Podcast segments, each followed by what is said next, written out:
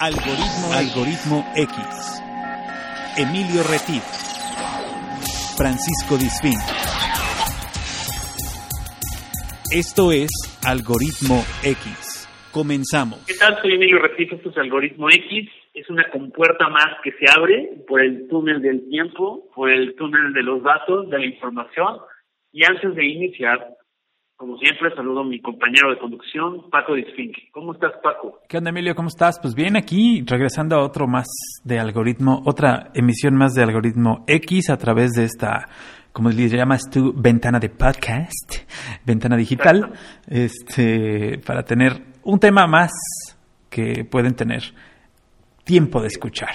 ¿No? Les recordamos que nos pueden seguir, los invitamos a que nos sigan en Facebook como Algoritmo X y nos pueden escuchar en dos ventanas, aunque Paco me haga cotorreo, dos ventanas porque son dos contenidos diferentes. Uno es en Radio Más, los viernes a las nueve de la noche, ¿Todavía? la señal de radiomás.mx, o a través de los contenidos de, que tenemos ahí en Radio Más son a través de soundcloud.com, nos buscan como algoritmo X, Radio Más, y ahí pueden escuchar los anteriores. ¿No es así, Paco? Así es, ahí van subiendo todos los programas de Radio Más. También nosotros de, de repente rescatamos uno que otro y lo subimos también al podcast. O sea, si ustedes encuentran por ahí alguno repetido, pues vuélvanselo a echar, no pasa nada. Eh, tenemos eh, esta eh, vía de comunicación a través de Facebook y también, bueno, pues nuestros Twitter, Emilio Retif y Francisco Disfink, ahí están también si nos encuentran. Nos pueden mandar un mensajito, un meme, alguna sugerencia de temas, todo se, todo se acepta. Deja comentarios, se, acerca, se acepta cascajo Exacto. y todo lo que quieran decirnos. ¿no? Es correcto. Que sea bueno, que sea malo, siempre tenemos el poder de discernir y de separar. ¿No? ¿No es así, Poco? Así es, la verdad es que este, todavía tenemos la capa de teflón activa, así es que pueden escribir lo que quieran. Muy bien. Bueno, pues este, tenemos, como ya bien saben, eh, varios varios contenidos de diferentes. Hablamos de profesiones, de oficios, de artes, para las generaciones más jóvenes, para las generaciones como la de Paco, para todos. Tenemos y hasta para, para todos. La, y hasta para la tuya. Exactamente. Muy bien. ¿No? Ok, y hoy vamos a hablar de un tema súper interesante, eh, que es el liderazgo. El liderazgo no nada más es en el tema gubernamental o en las grandes, grandes empresas o corporaciones globales, sino puede ser el liderazgo en la familia, el liderazgo en un salón de clases. Así es. Paco, tú eras medio lidercillo de esos No, fíjate que no, ¿eh? ¿no? Fíjate que no, no, no, no, porro, porral, porril, pero no, no, para nada, ¿eh? Fíjate que ¿No? nunca se me dio eso de, de, de ser líder eh, estudiantil. Estudiantil no. En otros lugares a lo mejor sí, pero estudiantil no. Soy más nerd. Soy más del tipo nerd. Más ñoñi. Sí, okay. súper, súper. Pero aquí lo interesante es que vamos a hablar con una mujer. Ahorita la voy a presentar, pero como siempre ya saben que me encanta entender de dónde viene el tema líder y Exacto. encontrar algo bien interesante, porque a veces repetimos las palabras y no sabemos ni de dónde vienen. Entonces, aquí todos aprendemos, unos más, unos menos pero el, el, latín, viene del latín lis, litis, que, fíjense bien, les voy a invitar a que pongan atención. Lis, litis, viene de disputa, querella y proceso. Ahorita voy a explicarles. El líder se, se, encuentra inmerso en una disputa, querella o en un proceso. De ahí se viene a litigar, ¿no? Entonces, eh, ¿qué pasa? ¿Por qué eh, me dije que pusieran la atención en disputa y querella especialmente? Oye, como líder eh, se habla de disputa y querella.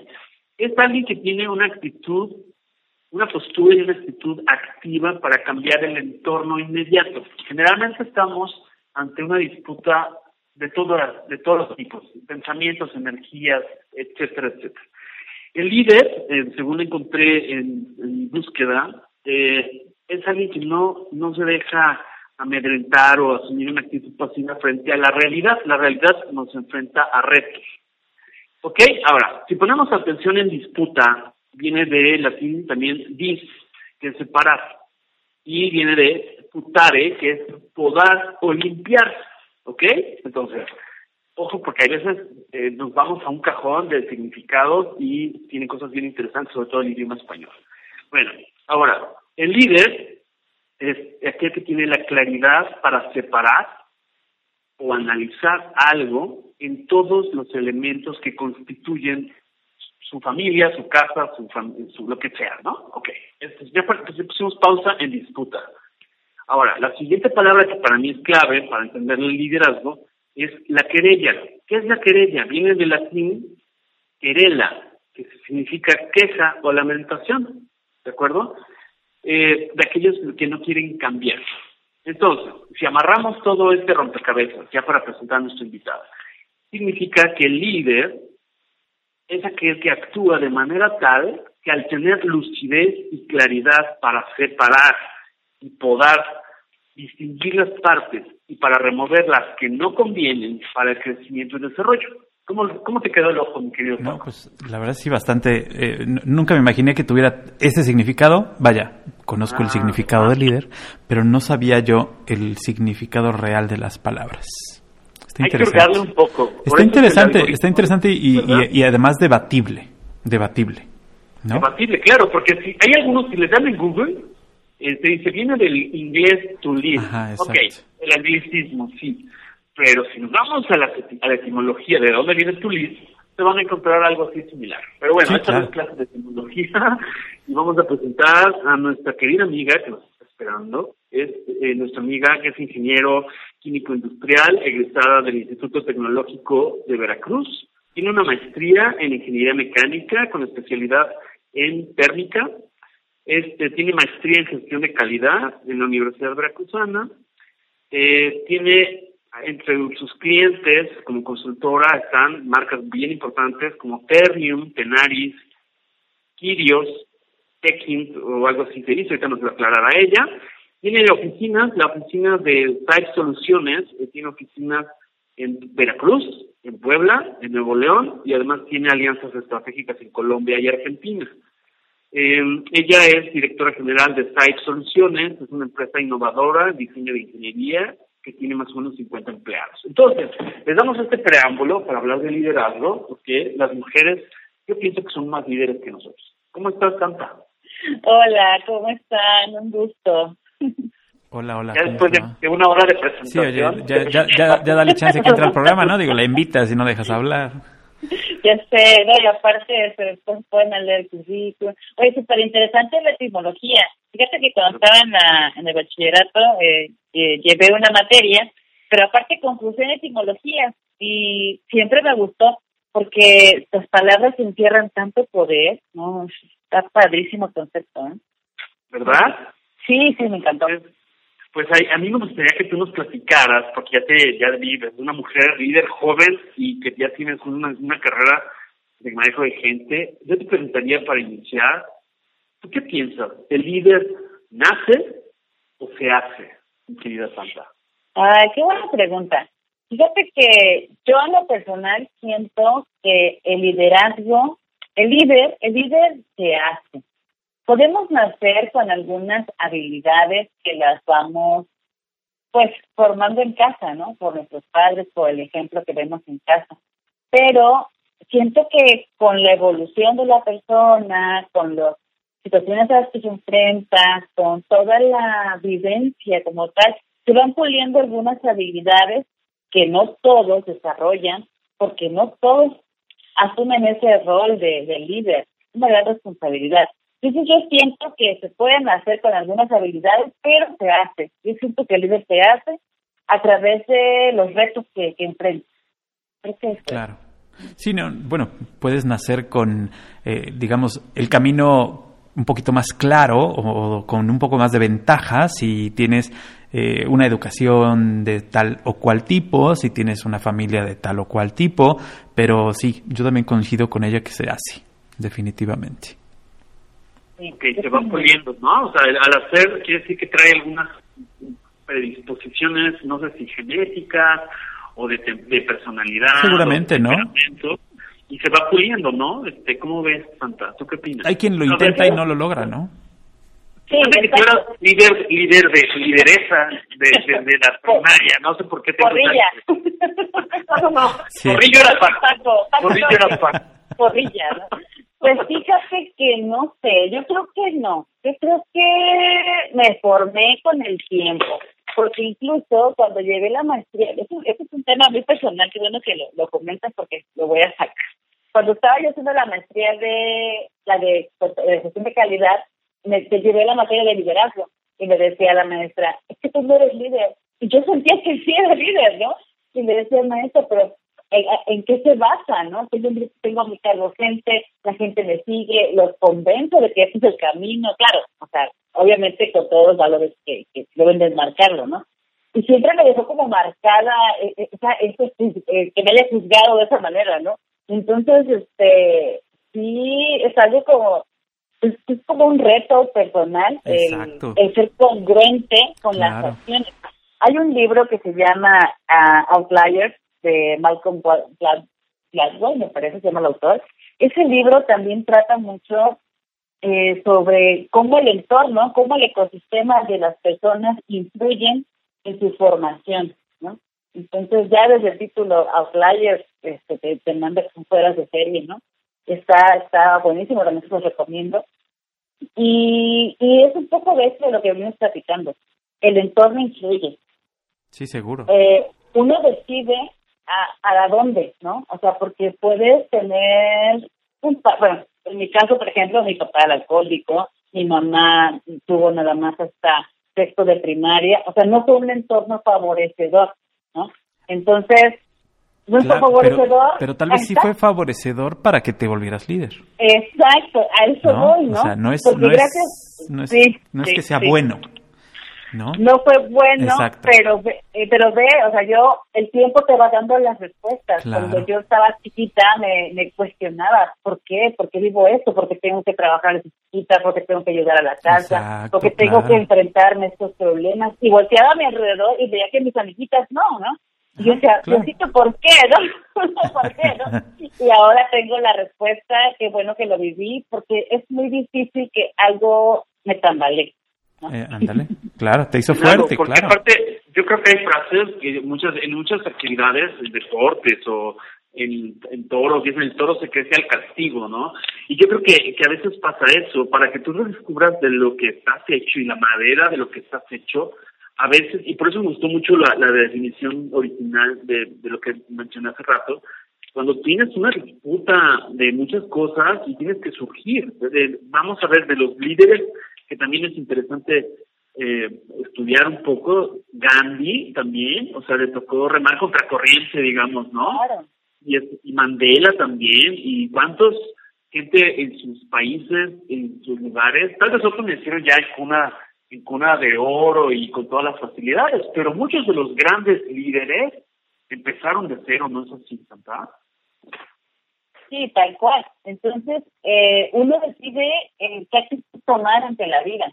Entonces, y sí, o sea, pues puedo haber sido en paralelo eh, mi vida similar a otra persona y no decidió salir adelante ni enfrentarlo de frente, ¿no? Porque a veces uno ve la situación y le da la vuelta, ¿no? Entonces, pues al final uno toma la decisión, por eso siento que el líder se hace, ¿no? O sea, Totalmente. Sí, por el fin de que se hace.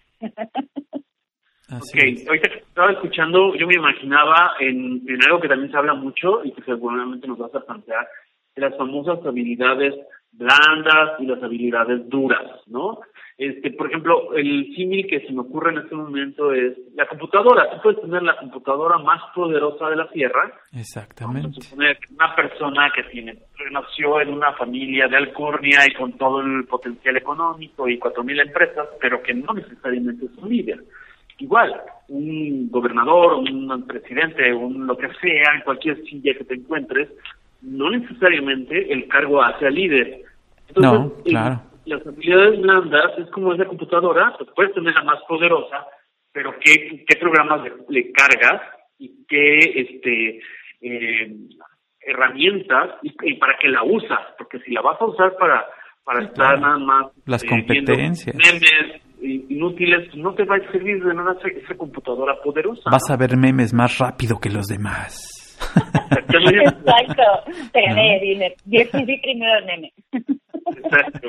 Sí, las habilidades blandas son el soporte de, del líder. Hay ciertas habilidades que son muy características de, de un líder y de hecho ahorita en este tema de la contingencia sanitaria que estamos viviendo, pues toda crisis saca saca lo que realmente eres, ¿no? Entonces, este, creo que muchos de nosotros que nos ha tocado estar a, cargo de empresas y tomar decisiones, nos vimos enfrentados a, a, nosotros mismos, ¿no? Yo ya tuve una, una, una videoconferencia y me preguntaban algo relativamente a esto, ¿cómo reaccionaste? ¿Cómo sabías que era lo correcto? Pues nadie sabe qué es, lo correcto, pero lo que sí sabíamos todos, yo creo, era que no podíamos estar parados, o sea, teníamos que movernos, teníamos que accionar. Y una de las habilidades blandas que se desarrollan pues es la agilidad mental, ¿no? O sea, no es tomar decisiones por tomarlas, es, tienes que tomar toda la información de tu ecosistema lo más cercana posible a tu un 360 grados, toda, toda la perspectiva que puedas lanzar. Y el reto es el tiempo, tienes que tomar decisiones ágiles, rápidas, porque está avanzando y tienes, en mi caso, de 50 personas, ¿no? Pero con sus familias, ¿no? Tienes que tomar decisiones que impacten de manera positiva a todo mi entorno. Sí, totalmente.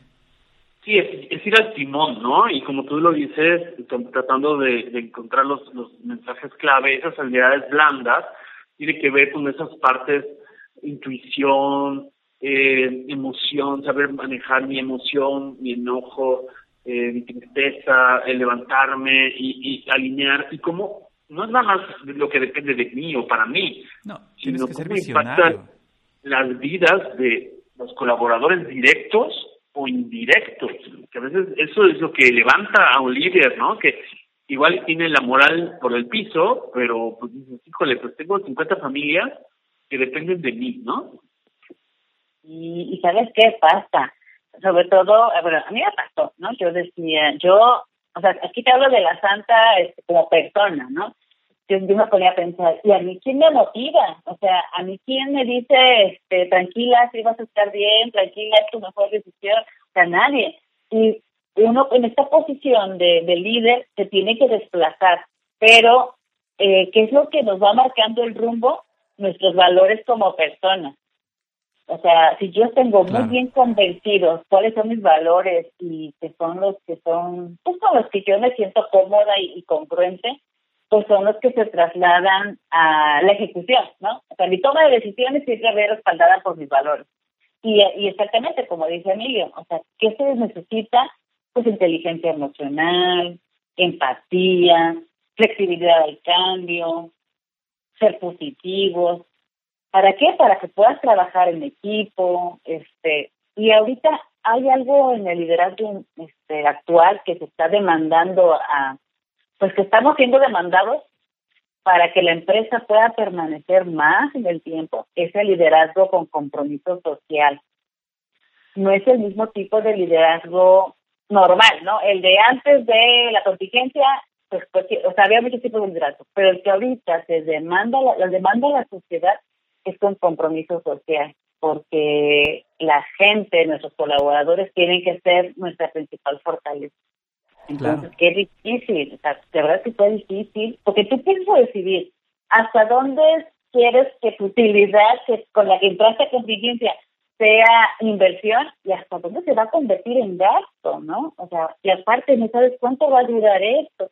Todas estas situaciones que empiezan como a llover en la cabeza y a demandar pues claridad mental para poder tomar decisiones. O sea, sí está buenísimo el reto. Claro, esta, esta incertidumbre, de, como dices, de no saber cuánto va a durar, cuánto vamos a estar, y que todo lo que tú hagas finalmente va a impactar fuera de la empresa. Va a, va a impactar en las familias, en la sociedad, en la, en, en la nación, en todo. Sí, sí, exacto, exacto. Entonces, toda la decisión que uno tome eh, genera un, un efecto que, se va pues, se repercute en todo, ¿no? Y nosotros, fíjate que eso nos ayudó, fíjate que eso nos ayudó mucho el tomar a la gente como estandarte, eh, bajarles a ellos las responsabilidades también, compartir la responsabilidad, todos trabajar en equipo. Yo le digo a remangarme las mangas y meterme a la operación, el que te vean hombro a hombro los motiva. Claro. Y a mí en lo personal pues me aligera la carga porque ya no me siento sola con toda la responsabilidad. Yo te escuchaba un webinar con Coppel, Susana Coppel, obviamente de qué empresa, ¿no? Y comentaba ella que también estaban viviendo, o sea, decían, no en, la, en, la, en la junta directiva no sabemos qué decisiones tomar, o sea, porque hasta dónde vamos a cuidar a nuestra gente y, sacrificar nuestra, nuestra utilidad, ¿no? Queremos ser recordados como líderes buenos, pero que nuestra empresa quiebre, o sea, si la disyuntiva estaba, estaba, este, al inicio de la contingencia estaba muy, muy, pues sí, como que nos poníamos en, en, en, el de la pared, ¿a qué le da los A los valores, al tema económico, o sea, hasta dónde llevar el equilibrio. Exacto. Sí, por ejemplo, ahorita que te escuchaba, en cuanto a remangarse las mangas, eso pasa mucho siendo empleado o siendo el dueño, porque también hay liderazgo siendo empleado. Alguien te confía una empresa y tienes que sacar todo el liderazgo que tienes, ¿no? A veces este, tú eres quien tiene que resolver y dirigir y poner el capital y todo esto. Pero eh, el, a veces se piensa que habla es ejercer poder, o sea, desde la autoridad, ¿no? Yo pienso que ahí tiene también como dos, dos escenarios. El poder como facilitar, yo te puedo ayudar, te puedo escuchar, yo te puedo brindar eh, eh, capacitación, te puedo brindar todo. Ese es el, poder desde la posibilidad. Y el otro es el poder desde el me pongo encima de ti, ¿no? Y este soy el que sale en las fotos y soy el que corta el listón y soy el que da la conferencia de prensa. Hay esos dos tipos de liderazgo, ¿no? No sé si estás de acuerdo eh, uno es un liderazgo de facto, el que se remanga, como ese meme que hemos visto todos seguramente en internet, el líder ese que va arriba, ¿no? Este del carruaje haciendo el latigueo a todos los que van jalando, o el líder es el que va al frente de ese equipo poniendo toda la candela, por llamarle de manera coloquial, y va jalando a los demás y enseñándoles la dirección, ¿no, Santa? Sí, de hecho sí, ah, hay dos figuras, ¿no? En, en el entorno son muy, muy marcadas. Una es este el líder y la otra le llaman jefe, ¿no? Este, ¿cuáles? Ambas son correctas. No, no, no, mm, tendríamos que estar en los zapatos de la, de la persona que juega esa posición, ¿no? Como para poder tomar la decisión, pero desde afuera es más fácil verlo. Pero en, en lo personal, a mí me gusta el liderazgo mm, enfocado en la gente, el liderazgo social, soy fan de eso, porque considero que los objetivos se cumplen más fácilmente cuando la gente está convencida. Si tú logras que tu equipo de trabajo eh, se enamore de tu proyecto, se enamore de tu misión, de tu visión, es más fácil que se levanten con esa pasión en el día a día, ¿no? A que logremos eh, obtenerlo, porque también se puede obtener el resultado, pero que sea por imposición. Yo voy más por la convicción que por la imposición. Creo que fluye mejor y si lo proyectas en el tiempo, es más probable que nuestra empresa, nuestros objetivos o, lo que planteemos, pues se logre en el tiempo y permanezca en el tiempo. Por imposición, pues se quiebra, ¿no? Se fracturan las cosas, le platicas a, una, a algo fuerza, pues se quiebra, ¿no? Con el tiempo se quiebra. Entonces yo soy fan de la convicción y de hacer que la gente pues se sume desde su, pues estar convencidos que por ahí es el, camino. No es fácil, no es fácil de verdad. Hay mucha labor, este, mucho mantenimiento emocional, pero como a mí me gusta, mm, no lo sufro tanto. Claro, y, y, además sabe más rico, ¿no? Como que tener un líder a tener un capataz, ¿no? es, o sea, es mucho más rico. Y, y el trabajo final se, se siente como más real, ¿no? Siento que el producto final queda como parte de todos eh, los que lo hicieron y no solamente del que se puso la careta de jefe, ¿no?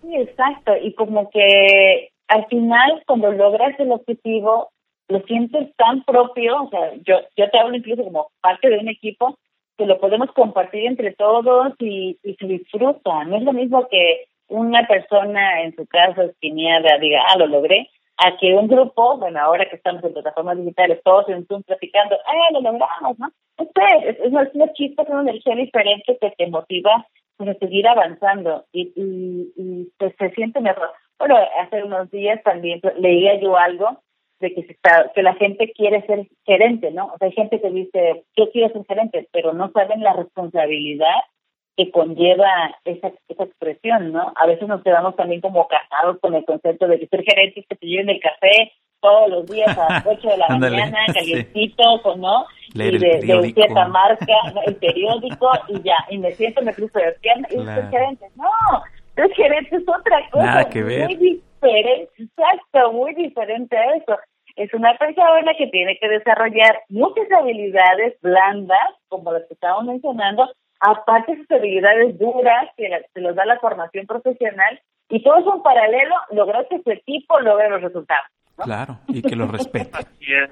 Y que lo de habilidades duras, que son todo ese conocimiento técnico, un cálculo, una fórmula, todo ese tipo de cosas también tiene que saber para poder ayudar a su gente, corregir a sus colaboradores, orientar, decir, mira, la fórmula para sacar el IVA es esto por 1.16 y si le quieres quitar el IVA, pues son ese tipo de habilidades duras, ¿no? Pero hacerlo con paciencia para poder explicar una fórmula. Entonces, se, se, combinan, muchas veces el líder debe saber combinar, no es que sean separadas, ¿no? Habilidades duras o blandas, sino son como engranajes para yo poder potenciar y sacar la mejor parte de un colaborador, tengo que saber gestionar simultáneamente estos dos, conocimiento técnico eh, y el conocimiento, digamos, más humano, ¿no? Este, ¿Tanta?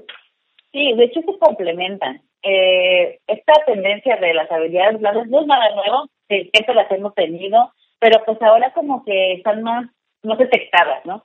Y al estar ya, pues al ser conscientes, ya no puede ser indiferente de que están. Nosotros hemos, fíjate que ahorita en esa etapa también hemos trabajado mucho con nuestra gente en hacerlos conscientes de que esas habilidades son necesarias y que las tenemos que desarrollar.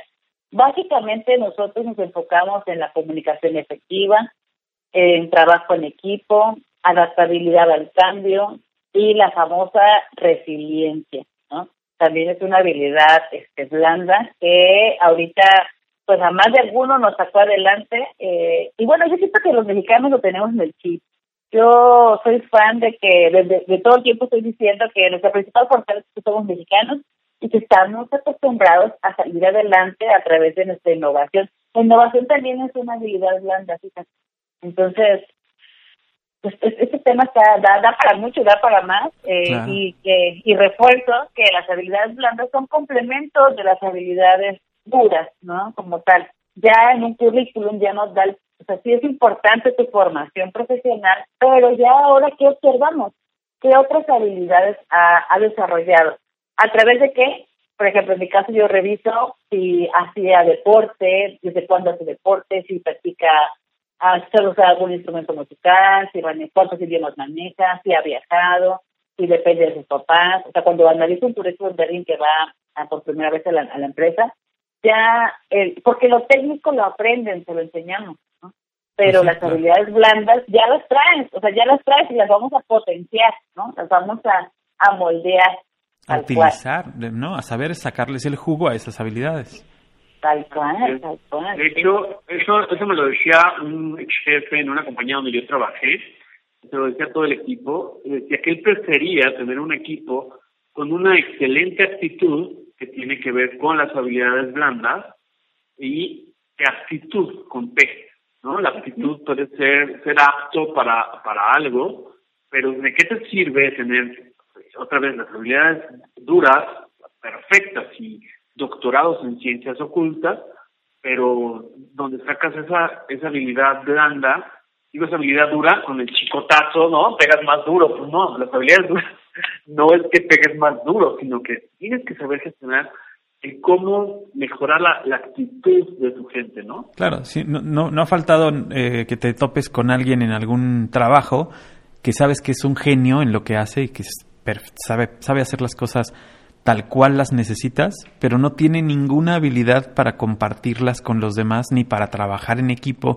ni para cumplir una orden, ni para llevar un horario, ni para cumplir una agenda y dices, bueno, pues sabes mucho, pero no sirves para trabajar, ¿no? Y ese, son, ese, ese, ese problema de no mezclar y no utilizar una junto con la otra, que te va a dejar fuera. Claro, te, te corta oportunidades. Totalmente.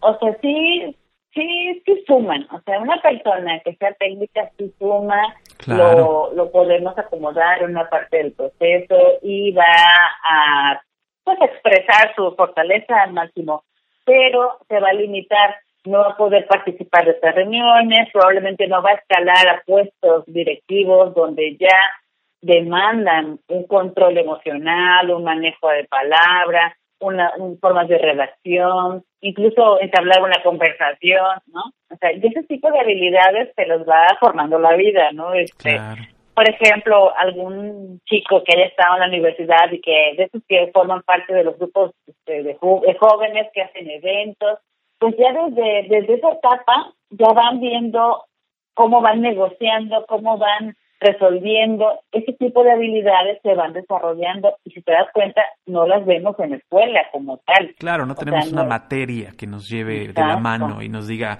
cómo salir de un trámite administrativo, por ejemplo, ¿no? Exacto. si no lo sabes hacer, si nunca lo has hecho, pues te vas a atorar cuando llegue el momento. Al menos en el sistema educativo mm, de nosotros, este, el, el público, creo que no Creo que las privadas ya están... Ya están haciendo algunas cosas por ahí, claro. Sí, sí. Pero yo creo que, lo deberíamos hacer desde antes. O sea, no esperar a las universidades. Digo, esas, esas habilidades las tienes que ir forjando desde antes, desde el kinder, o sea, desde la primero de primaria. Tienes que saber cómo pedir un lápiz, tienes que saber cómo ir a la, a la a, una persona mayor y cómo de, dirigirte a ella. Esas cosas deberían ser obligatorias. Exacto. Fíjate que en este libro, igual, hoy voy otra vez al de Outlier, este libro maneja, hay un apartado donde comentan, por ejemplo, de una familia, llevaban al niño a, a consulta, ¿no? Y el niño le decía a su mamá, oye, es que, no sé, no acuerdo literal, ¿no? Pero siento esto y esto otro, ¿no? Y decía a la mamá, cuando llegues con el doctor, siéntete con la seguridad de preguntar. Y eso pasó. Llegaron a la consulta y el niño de 10 años le dijo al doctor, me siento así, me, siento así, así, así, no sé qué. Y el doctor estuvo interactuando con él.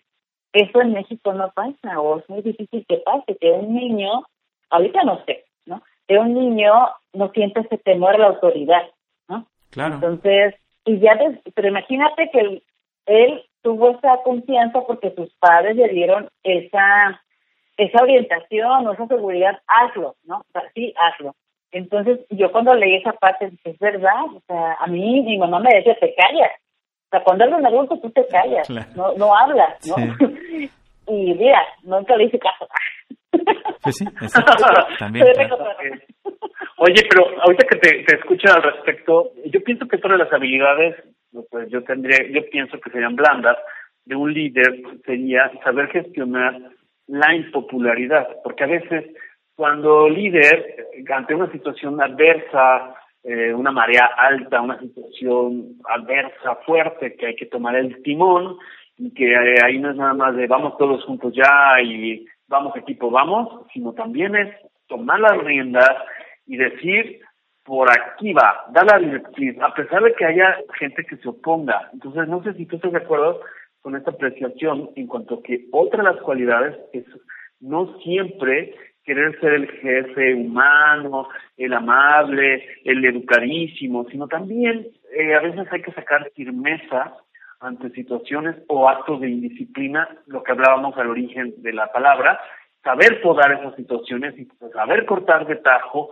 algunos frijolitos por ahí o algunos arrocitos negros que están enrareciendo el ambiente. ¿Tú qué opinas al respecto, Santa? Sí, fíjate que también uno tiene que aprender a ser tolerante con la frustración y también a tomar decisiones difíciles. Esa es la parte complicada del liderazgo. Todo lo que ya mencionamos anteriormente es todo lo bonito, pero para que haya un equilibrio, pues tiene que tener partes oscuras, ¿no? Entonces, esto de tomar decisiones difíciles, este, también estamos sometidas a ellas, o como hay, si llega un colaborador que ha actuado de una manera que no va de acuerdo a los valores de la empresa, pues hay que corregirlo, ¿no? También hay técnicas, también por eso te decía que se hace, ¿no? Porque pues sugiere, hay teorías que se sugieren, por ejemplo, hacer la, la el feedback eh, del, de la hamburguesa, ¿no?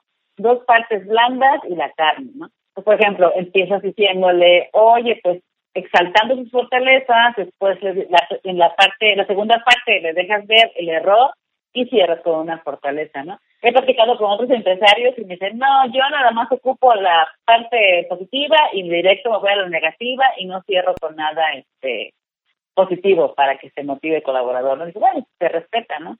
Pero a mí algo que me ha funcionado mucho es proyectar el objetivo de la empresa a largo plazo.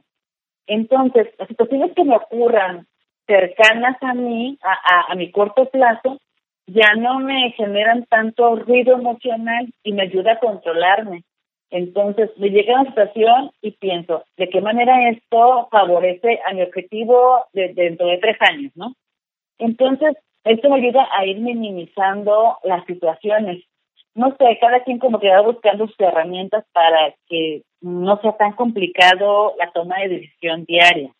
a mí en lo particular esto me ayuda. Y para sacarlo visceral, ¿no? Dejarlo visceral a un lado para que no te, no te eh, digamos, te, te, hierva la sangre y digas, no, ahora sí le voy a aumentar su madre, ¿no? Sino, no, o sea, tienes que tener esa, esa, pausa.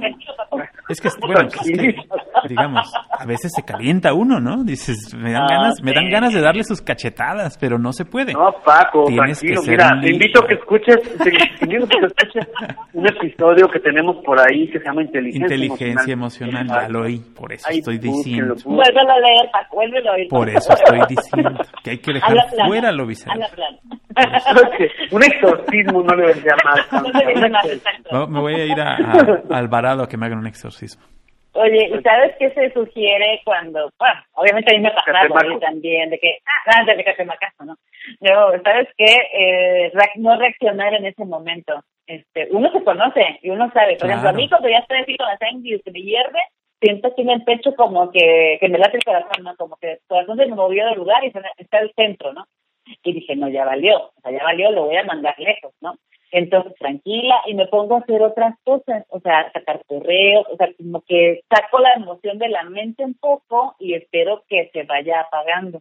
Si no me siento segura ese día, me espero al otro día, ¿no? Pues sí. ¿Por qué? Porque estamos conscientes que vamos a lastimar, ¿no? Y, y te repito, si no aporta el objetivo de la empresa, pues mejor me aguanto.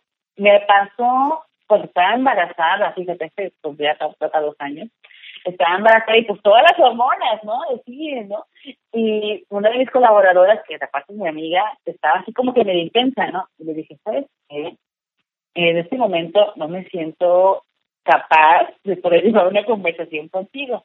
No quiero ofenderte, no quiero herirte, mañana platicamos.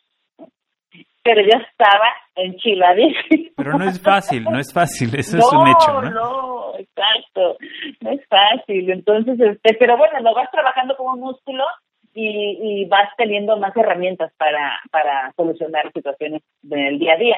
Y aparte, eh, como te decía, lo decíamos al inicio, o sea, de frente, todo de frente, te, te, te una situación de frente, porque conforme las vienes superando, vas haciendo callo y ya, mmm, digamos que viene una y dices, ah, esta sí la capoteo, esta no, esta sí, o, o y, ¿no? Pero pues mm, de nada sirve un líder que está atrás de su escondido sin dar la cara a las situaciones. Claro, sí, sí. Y, los, y los, ahora los vemos muy seguido. Sí, sí. De hecho, parte de la, de, la, de, la, de la capacitación que se tiene que ir nutriendo día con día un líder, pues como que ya lleve 30 años de servicio o de capacidad comprobada, etcétera, siempre hay nuevas tendencias, siempre hay nuevas eh, eh corrientes de liderazgo y demás. Y, por ejemplo, eh, hay algo que se llama pensamiento lateral, que es una de las baterías de cursos que cuando he dado funciona mucho para líderes. Es decir, hay algo que les recomiendo, cuando puedan, léanlo o implementenlo como cursos de capacitación en sus empresas o ustedes mismos, ese pensamiento lateral de Eduardo Bono, es decir, ver, las cosas desde diferente perspectiva. Hay uno que se llama seis eh, sombreros para pensar. Ah, sí, sí. ¿Qué sombrero, qué sombrero cambio dependiendo de la situación y demás? Y hay otro que me encanta que, se, que son como primos hermanos, que son seis pares de zapatos para la acción, ¿no? ¿Lo has oído, Santa? Ah, no, fíjate que no, pero a ver, cuéntame Está bien padre, porque a veces, digo, vamos a ejemplificar, a veces tienes que sacar la bota de autoridad, de hecho lo, lo usa como las botas púrpuras de autoridad, este, y tengo que sacar, en uno de los pies tengo que traer la bota púrpura de autoridad, ¿no? Pero en otro tengo que traer la pantufla, ¿no? Es como la parte suave. Entonces es bien interesante porque un líder eh, a veces dices, ok, voy a tener el mando en esta situación adversa, pero voy a cuidar que voy a comprender a la otra persona, ¿no? Recordemos que, de acuerdo a lo que ha dicho Santa, además de escuchar, empatizar, tengo que acompañar en momentos difíciles personalmente a una persona, pero no quiere decir que voy a dejar de cumplir ante la marea que estamos viviendo. Entonces, es, como combinar las dos cosas, es como, lo que tú estás no puedes hacer, hacer, una o la otra, tienes que hacer las dos. Exacto, no puedes ah, pues, ya que pase la pandemia nos volvemos a ver, porque eso es lo que te quiero preguntar, ¿cómo gestionar todo esto a partir de trabajar a distancia? O sea, un líder que no puede estar atrás de sus colaboradores todo el tiempo, este, sino que tiene que confiar en ellos remotamente. ¿Cómo lo maneja Santa? ¿Cuál Ay, Diosito. Qué Santa María. ah, ¿verdad? Diosito, ¿no? Muy buena pregunta. Fíjate que eh, gran ventaja para nosotros, desconozco las demás empresas, este, pero nosotros desde febrero empezamos con, enero, perdón, empezamos con una reestructuración de la empresa, donde empezamos a abrir más los canales de comunicación, empezamos a manejar los KPIs, digamos que fuimos eh, caminando el rumbo de la empresa a hacerla institucional. Entonces, cuando entramos ya a, contingencia, fue más fácil trasladar la operación. También nuestro servicio es un servicio noble porque necesitamos una computadora, internet y el celular. Entonces, a diferencia de otras empresas, nosotros tuvimos esa gran ventaja. Nos costó una semana salir a home office porque estuvimos haciendo un procedimiento, ¿no? Porque ya veía yo venir esto, que estos no me contestaran, que andar correteándolos y no. Entonces, ¿qué hicimos? Hicimos un procedimiento donde eh, 8 de la mañana todos los gerentes se conectaban conmigo de lunes a viernes. Ellos a las 10 de la mañana estaban revisando con su gente, de su, en base a sus equipos de trabajo, eh, sus estatus. A las 5 de la tarde nuevamente estaban. O sea, buscamos alguna manera de que no de estar como pegados a ellos, pero sí en puntos de horarios claves tener la información necesaria. Y eso con eso salimos pero este cómo lo estuvimos manteniendo en el tiempo eh, yo en lo personal les mandaba WhatsApp a los colaboradores aunque no estuvieran directos en mi línea este cómo estás cómo está tu familia este espero que estén bien síganse cuidando. Y todos los viernes 8 de la mañana nosotros implementamos un programa de salud. Empezamos con salud emocional salud mental y después continuamos con salud física entonces, eso nos acercó a la gente. Pero te das cuenta, o sea, esto va muy de la mano con liderazgo social, ¿no? O sea, cuando yo dije, por, aquí me voy a ir y me voy con toda la carne al asador por la gente. Entonces, todas nuestras acciones iban encaminadas a la congruencia de que la gente, que mi, que mi discurso fuera congruente con las acciones. Entonces, a través de ese liderazgo y de resultados, la gente se hizo pues consciente y a nosotros nos funcionó, nos ha funcionado. No creas que el 100%, ¿verdad? De un 100% a un 80% están al tiro y el 20% se nos, no nos contestan, este miles de pretextos, ¿no? Pero a mí el 80% que esté alineado con nosotros, con la filosofía de la empresa, nos está ayudando a mantenernos y superar esta etapa. Sí, claro. Y, y lo que yo decía es, no, no, digo, quisiéramos tener un 100% de la respuesta de nuestra gente y de nuestra empresa, que a veces es porque de veras no se puede, la tecnología no nos ayuda, porque pues no tenían conexión o porque eh, no tenían equipo o porque no sé, por lo que tú quieras, pero también nos encontramos algunas veces y creo que este momento sirvió también o está sirviendo de filtro para ver quién sí quiere y quién no quiere. Claro. O sea, eso es definitivo. Sí, sí. De hecho, en estos momentos de crisis es cuando se revela mucho de las personas, ¿no? O sea... Sí, claro, de sus actitudes y todo. Sí, y entonces, pues, como como decía, nos vemos después de la contingencia, ¿no? Y ahí es donde vamos a poder analizar quién estuvo a la altura de las circunstancias, quién luchó, a quién le valió, ¿no? O sea, porque de todo, de todo, de todo hay, ¿no? Sí, exacto. Eh, y bueno, también para nosotros como líderes la conciencia nos ayuda mucho para poder estar en el presente. O sea, eso también ayuda mucho para el control de la ansiedad, el control de la depresión, porque obviamente estamos expuestos a todo, ¿no? O sea, y el estar conscientes, el llevar tu día, traer tu día aquí al presente, a lo tangible, eso también te ayuda mucho a, a ir sobrellevando pues la carga, ¿no? Porque al final, o sea, no podemos hacer, mm, no podemos fingir un liderazgo social, eso también es muy importante mencionarlo, porque ya lo comentaban ustedes hace un ratito, y fungimos en todas las posiciones, este, hay que escuchar a la gente, si a lo mejor le pasó algo a su familia, o sea, a lo mejor no le vamos a poder resolver su problema, pero si somos empáticos y nos ponemos en esa posición, ayuda que sentirte escuchado, ¿no? siempre eso ayuda, ¿no? Exacto, pero es como trabajar el liderazgo social es mm, ser transparente, porque un liderazgo fingido también se respira, ¿no? Un liderazgo social fingido se respira, porque no puedes mentir todo el tiempo, ¿no? Hay gente que reacciona de acuerdo a la situación por querer obtener el beneficio a corto plazo, pero si lo proyectas a largo plazo, pues en alguna acción se va a evidenciar que es falso, ¿no? Entonces, sí, es una posición eh, complicada, compleja, no complicada, compleja el, ser liderar, líder, ¿no? Del grupo.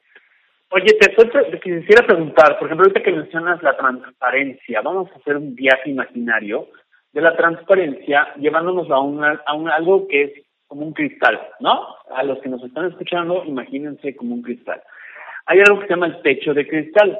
Y esto se lo escuché alguna vez a Mayra González. A los que no conocen a Mayra González, ella es una mexicana que empezó, no, no es una mexicana que frutas vendía, no, no, no, es una mexicana que vendía automóviles para la marca Nissan. Este, así empezó, ojalá lean un poco su historia, y después empezó a escalar posiciones, y empezó a escalar posiciones, hasta que llegó a ser gerente general de Nissan Mexicana. Y recientemente, hace unos meses, un año, Mayra González fue nombrada directora de ventas globales de Nissan, una marca japonesa. ¿Esto qué viene?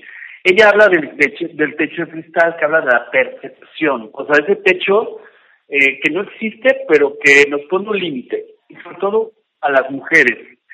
¿Te ha pasado eso alguna vez, Santa, en el sentido de que piensas o has pensado en alguna etapa de tu vida que no podías seguir creciendo en ese liderazgo porque las mujeres en este país no, no son directoras generales, etcétera. ¿Te llegó a pasar por tu mente, por tu corazón? Sí, fíjate que, este, de hecho, así crecí. Eh, cuando, mm, pues yo vengo de un pueblo, yo no soy de Veracruz, Puerto, yo soy de la zona norte del estado de Veracruz, eh, la ciudad se llama Álamo, Veracruz, pero mi pueblo se llama Estero del Ídolo. Entonces, eh, cuando me tocó ir a la escuela, la escuela la, del pueblo y todo, pues bien, pero mi papá decía que las mujeres las mantienen y las mujeres se casan y que no tienen que estudiar. Entonces, este, mi mamá, una guerrida, mi mamá es una guerrera, de verdad que por ella, yo soy, creo que la, obviamente por los dos soy la mujer que soy, pero ella no, no, no, no se cansó, o sea, ella logró hasta, o sea, vendíamos tamales, vendíamos queso, o sea, eh, vendíamos incluso, un día ella vendió su vaporera con la que hacía los tamales para vender, para que yo pudiera estar, entrar a la secundaria, ¿no? Con eso pagó la inscripción. Entonces, este, sí vi como te llevas ver ese, ese, ejemplo de ella y todo su esfuerzo, obviamente me esforzaba más por salir adelante y por cumplir el sueño de las dos, ¿no? Por salir adelante. Conforme fui creciendo y tuve que salir de a estudiar a Veracruz y me fui enfrentando a, bueno, decidí estudiar ingeniería. Cuando yo, empecé a estudiar ingeniería, éramos una población de mujeres, tal vez era el 20%, 30% contra el 70% de toda la, de todo el tecnológico pero nunca me faltaban el respeto, nunca, nunca me sentí desplazada ni nada por el estilo. Después, cuando empiezo con el tema de la empresa, tampoco me pasó, yo creo que sí me he visto como mm, expuesta y sí he vivido acoso, eso sí, he vivido acoso, este, pero gracias a Dios lo he podido superar porque me he hecho mm, como una filosofía yo misma para que yo pueda encajar en un grupo de hombres, porque de hecho lo que yo, mi servicio que hacemos es de hombres, tal cual. Cuando son las reuniones de clientes y de proveedores, soy la única mujer. Las otras mujeres que van, pues, son a lo mejor administradoras. Entonces, ¿de qué manera yo he podido salir adelante con, con esta situación? Eh, maximizando mis fortalezas. Empecé a analizar mi ecosistema y dije, a ver, bueno, ellos sí son muy buenos técnicamente, pero ¿qué hay de la parte organizacional? ¿Qué hay de todo lo que acompaña al servicio? Y ahí es donde yo me estoy metiendo y estoy donde estoy desarrollándome más, estudiando, para buscar pues mi océano azul personal, ¿no? Eh, buscar el área donde yo me pudiera desarrollar y donde no tuviera yo competencia, tal cual. Y gracias a Dios y, y a esa, esa decisión que tomé ya hace años, pues me ha ayudado a, darme un lugar, a que me respeten aún más, pero el respeto no se impone, el respeto se, se gana con acciones. Entonces, el que yo dé respeto a, a, mi, a, mis, a, mis, a otros proveedores, a la competencia, que los trate con respeto y que me maneje con respeto hacia ellos, me ha ayudado a que también me respeten. Entonces, no sé, sí es una situación difícil, este, porque, pues, te digo, o sea, reuniones de 12 personas y 10 hombres y dos mujeres, este, de las cuales una es administradora, va con su jefe y yo tengo que tomar decisiones por una empresa también. Entonces, pero me ha ayudado eh, esta mentalidad de que no soy menos, no soy más, o sea, y todos vamos a aportar hacia el objetivo del cliente y mis aportaciones van, están muy fundamentadas, o sea, también por eso creo que me ha motivado a estudiar, a prepararme para poder ser competitiva desde esta fortaleza, ¿no? Pero sí, definitivamente, o sea, me, he visto, pero más que nada expuesto a, al acoso, o sea, eso sí, eso sí lo he vivido, eso es agradable, este, estarlo viviendo, pero bueno, este, tampoco es algo que no haya podido superar ni, ni controlar, ¿no? Sí, no soy víctima, al contrario. Sí. sí, bueno, se entiende que, que hay, hay, dos formas de ver, eh, hay dos formas de ser víctima, ¿no? Pero, pero la idea también es que creo, o tal vez esa es mi percepción y eso es tal vez lo que yo quiero también, que cada vez hay más apertura o cada vez hay menos menos problemas. No quiero decir que se ha acabado ni que vamos bien ni que no, faltan faltan dar muchos pasos, este hemos dado pasos de bebé apenas, pero creo que hemos cambiado. Creo que la sociedad tal vez que te tocó a ti eh, no es la misma que me tocó a mí, ni la que le tocará a los que están estudiando ahorita un bachillerato, por ejemplo. Claro, sí, claro, tal cual. Creo que vamos mejorando, poco a poco. Sí, vamos mejorando exactamente. Poco a poquito. Este, pero sí vamos mejorando y de manera sólida, porque al final eh, hay gente que confía eh, en tu visión, en lo que eres como profesional, como profesionista, y no está buscando otro beneficio, ¿no? Carnal. Entonces, gracias a esa gente es donde yo he, buscado este, la oportunidad y, y he tratado de, de ser efectiva en mi respuesta y pues así, o sea, y dando, pues siendo congruente con la confianza que han depositado en mí y en mi empresa, ¿no? Entonces, Sí, pero si hay más apertura, eh, ya es, es más común vernos conversar este, un grupo de hombres y mujeres de temas técnicos o, o de cómo tomar decisiones para las empresas, ¿no? Entonces, sí, hay más apertura y creo que eso está permitiendo que haya mujeres eh, tomando posiciones grandes, fuertes de liderazgo a nivel mundial, ¿no? Claro. Claro. Y hasta el caso de Mayra, ¿no? Por ejemplo. Yo pienso que además también hay que nutrirse como hombre o mujer siempre de los grandes líderes, no nada más globales o espirituales, aunque no te pienses dedicar a, la cuestión de religión, también ellos tienen preceptos muy interesantes en cuanto a eh, la, el humanismo, etcétera, etcétera, ¿no? Eh, históricamente también hay muchos líderes de la política, por ejemplo, que ya no existen, que siempre es bueno leer, no nada más quedarnos con los, los de siempre, Bill Gates, etcétera, etcétera, que sino hay algunas frases, por ejemplo, que, les puedo rescatar de Napoleón Bonaparte, que dice, decía, un líder es un negociador de esperanzas. Y ahorita que estamos viviendo esta situación de que la fe está mermando porque la gente tiene miedo, porque tiene miedo a contagiarse, quedarse sin trabajo, que no le sea suficiente.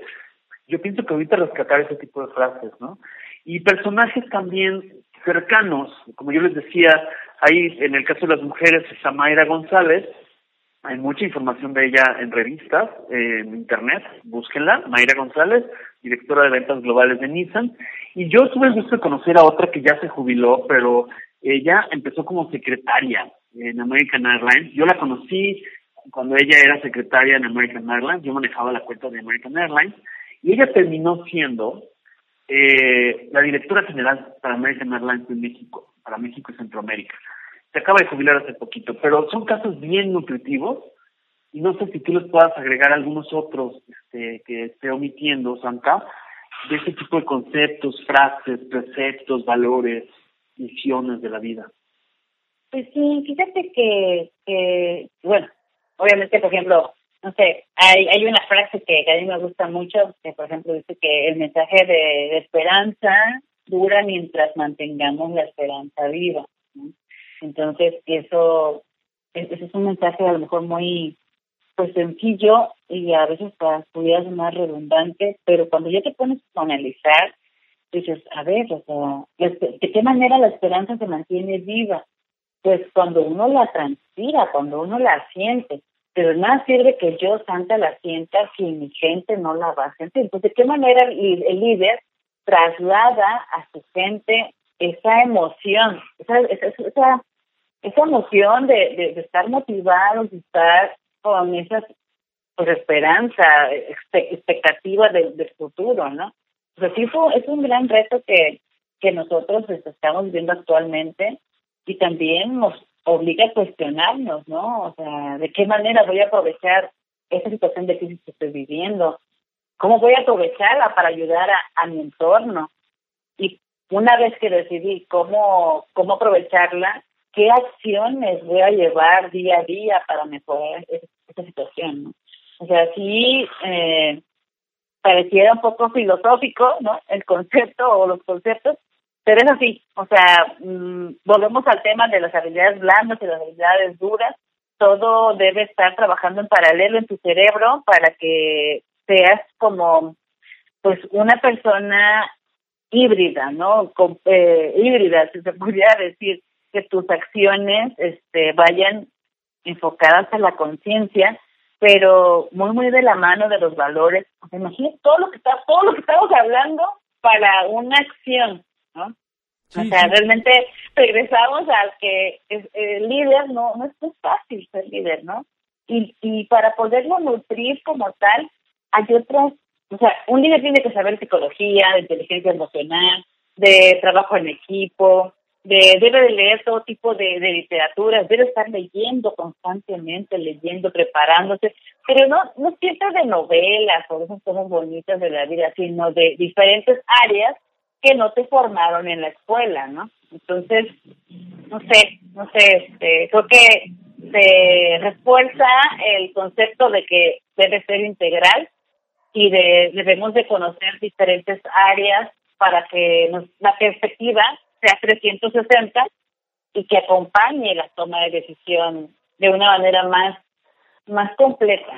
Claro, y esa, esa visión que dices de 360 es eh, una manera muy gráfica de, de, de, poner una idea, porque si no te das cuenta lo que te puede pasar en la parte de atrás o en la parte de un lado o en la parte del otro, si dejas descubierto alguno de esos frentes, pues vas a tener un golpe que te puede hacer una gran mella en tus proyectos a futuro o en la capacidad de, convencimiento con, tus, con tu personal o en simplemente cumplir una meta.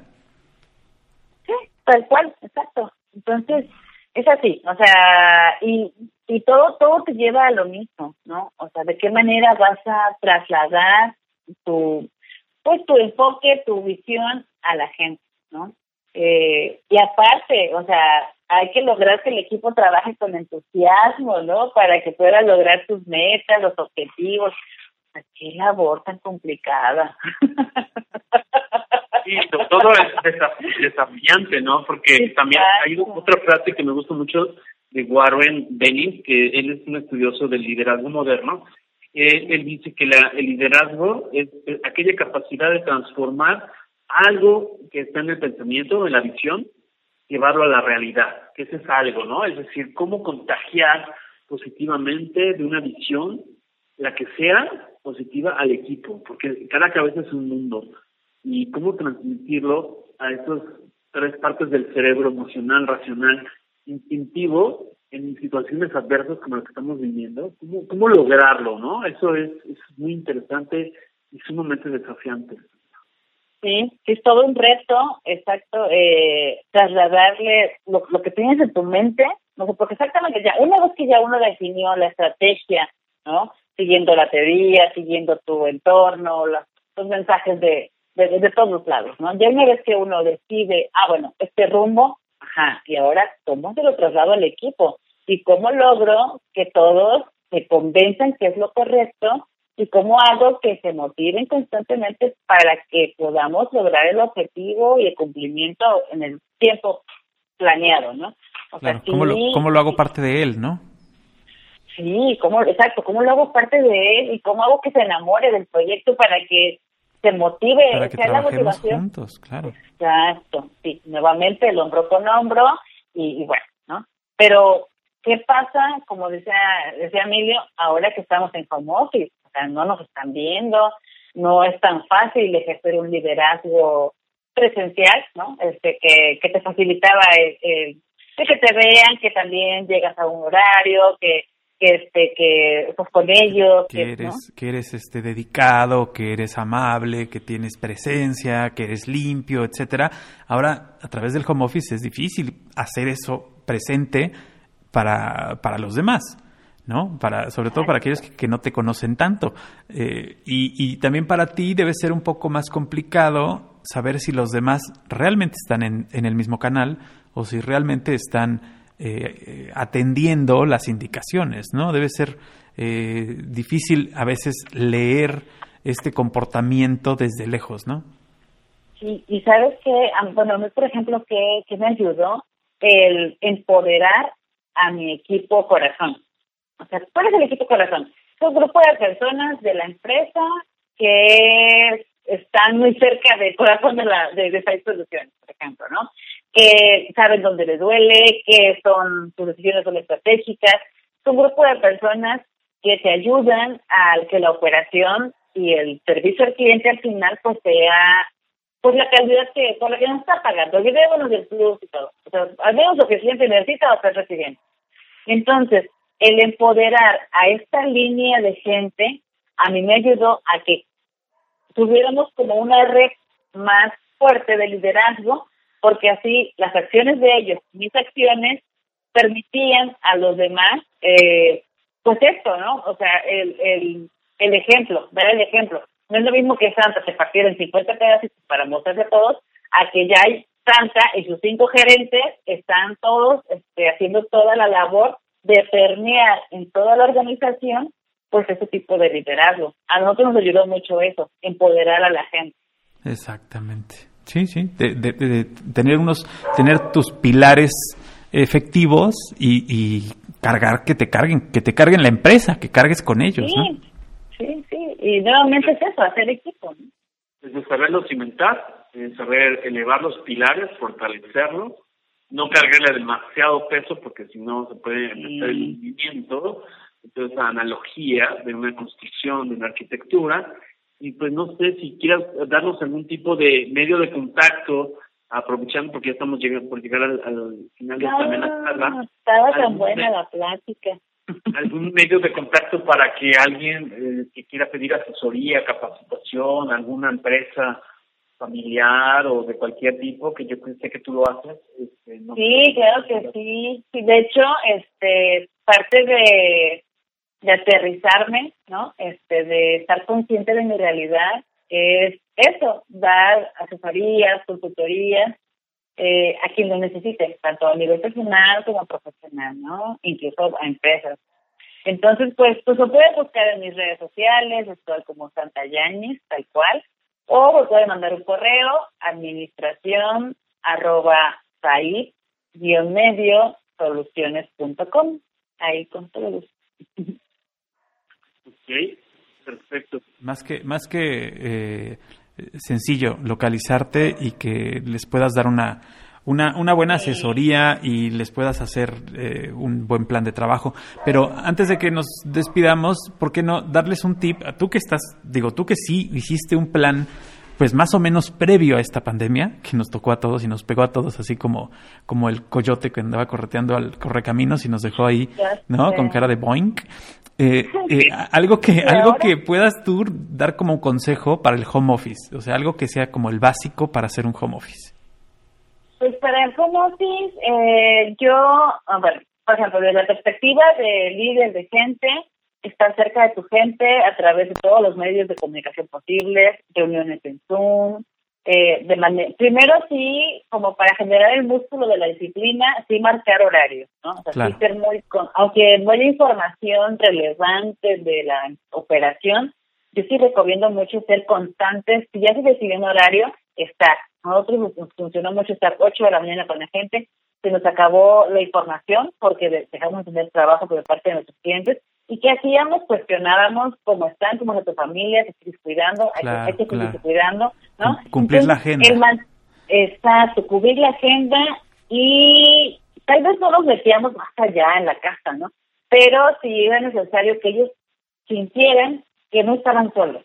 Exacto. Y el, nuestro mensaje siempre fue este, estamos juntos en esto, todo lo estamos pasando, pero si juntos nos organizamos, juntos vamos a salir de esto. Entonces, cuando ven a tu líder siendo congruente con las acciones, pues obviamente se motivan. claro, sí, sí, sí. Cuando ves un líder que llega tarde, incluso a las reuniones en Zoom, dices, híjole, qué difícil, ¿no? Qué difícil sumarme a un equipo en donde el líder llega tarde, este, o no tiene la información adecuada, o de plano dice, ¿saben qué? Mejor mañana le seguimos porque hoy ya se me acabó hasta el tiempo y no tuve nada que decir, ¿no? Eso, es bien, bien, bien rudo. Es bien importante, claro. Y nosotros también nos ayudó mucho, este, nosotros teníamos recursos económicos este, desbordados, pero en la medida de nuestras posibilidades, siempre en la toma de decisión, eh, pues, fue por beneficiar a la gente. Entonces te digo que implementamos este, con un psicólogo laboral, que es amigo también de mí y mío, este, implementamos un, un programa de salud emocional para poder amortiguar. ¿Tú sabes qué pensaba yo? Le decía, si yo estoy pasando este insomnio, si yo estoy con esta ansiedad, obviamente mi gente también. Entonces, ¿cómo voy a pretender que mi operación, operación de la empresa, esté al 100% cuando mi gente no está bien?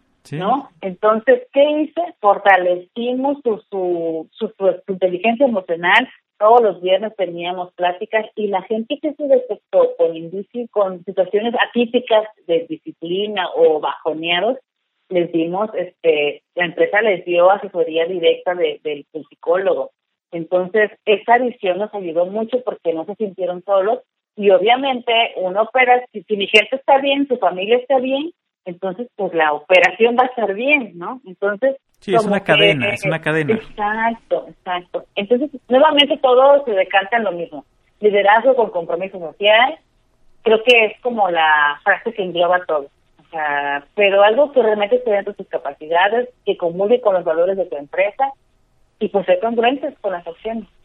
Totalmente, totalmente de acuerdo. Santa, muchísimas gracias. Gracias, Santa. Apreciamos mucho el tiempo, se pasa volando con pláticas tan amenas y pues esperamos que pronto estés nuevamente con nosotros, que Paco nos, haya aportado a la altura, porque luego es un poco, hay que darle toques, así como... Soy, soy un poco, este, este un poco rural, soy un poco rural aquí, pero bueno. No, la verdad es que me la pasé súper bien, fue muy agradable, me encantó. Estaba al principio como nerviosa, bueno, ¿qué les voy a contar? Pero pues me voy a contar lo que, lo que soy y, y ustedes me llevaron muy bien la plática entonces, pues luego invítenme a hablar de otra cosa. Y sí, claro, por supuesto. La, invitación queda abierta para que nos, para que regreses aquí al Algoritmo X. Claro, con gusto. Sí, lo que pasa es que ya los, los perritos de Paco ya tienen que comer y si no, ya sabes, son ingleses. Sí, sí, Ya empezaron a masticar una de mis piernas, entonces si no voy a empezar a hacer el tunco. No, ve, bebe. Van a seguir con el micrófono. Bueno, pues gracias Santa, te aprecio mucho tu tiempo, tu corazón, este, tu dinamismo y que lo hayas compartido con Algoritmo X y a quien nos escuche, le invitamos a que nos comparta para que más personas nos sigan y escríbanos para saber qué otros contenidos desean escuchar aquí con nosotros. Así es, muchísimas gracias, Santa. Un abrazo y mucho gusto. Igualmente, que estén muy bien. Hasta pronto. Algoritmo, Algoritmo X. Emilio Retif. Francisco Disfín. Esto fue Algoritmo X.